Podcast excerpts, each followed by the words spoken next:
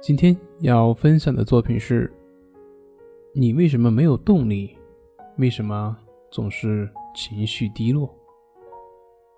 首先介绍一下我自己，我就是那种给人感觉是抑郁质的人，生活和工作都没有什么动力，给人的感觉是比较懒散，似乎是那种与世隔绝的人一样，所以别人说我是淡定一哥。其实很多时候，我也是在思考，为什么我总感觉没有目标呢？为什么我总感觉整个人比较抑郁，比较没有动力呢？在有一次跟朋友谈话的过程中，我说出了自己的这种疑惑，我说我感觉没有斗志，什么都不想干。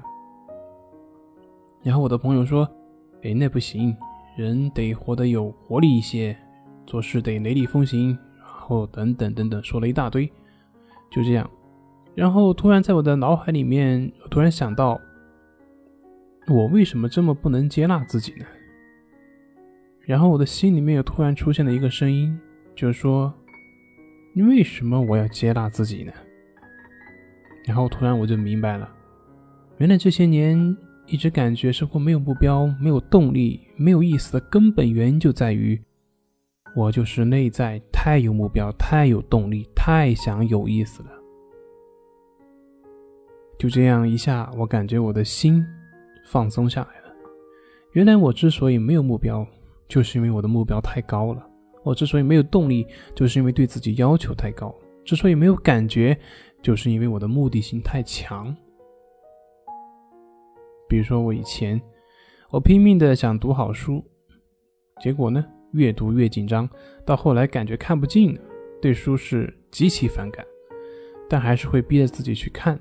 看不进也去看，但是它结果就是天道酬勤，也并没有应用在我的身上。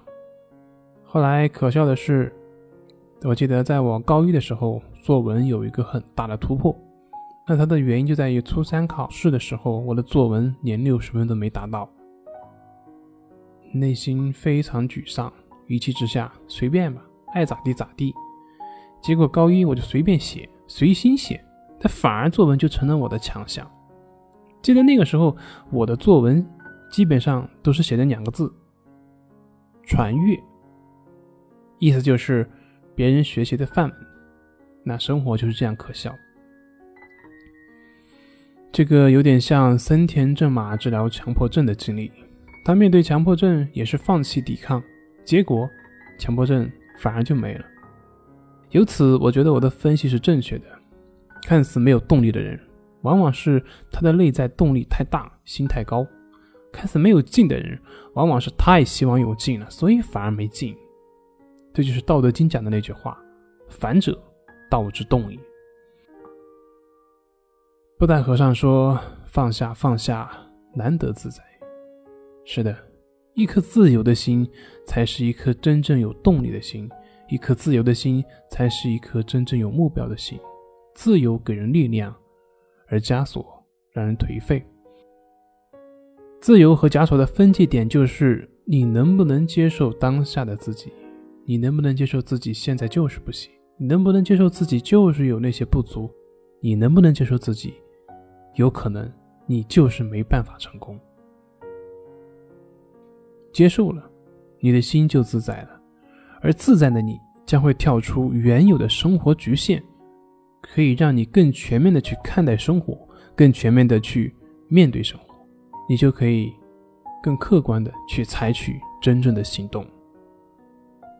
要知道，真正的强者，并不是一个超人，而是他接受自己是一个平凡人的事实，进而愿意采取行动，让自己变得不那么平凡。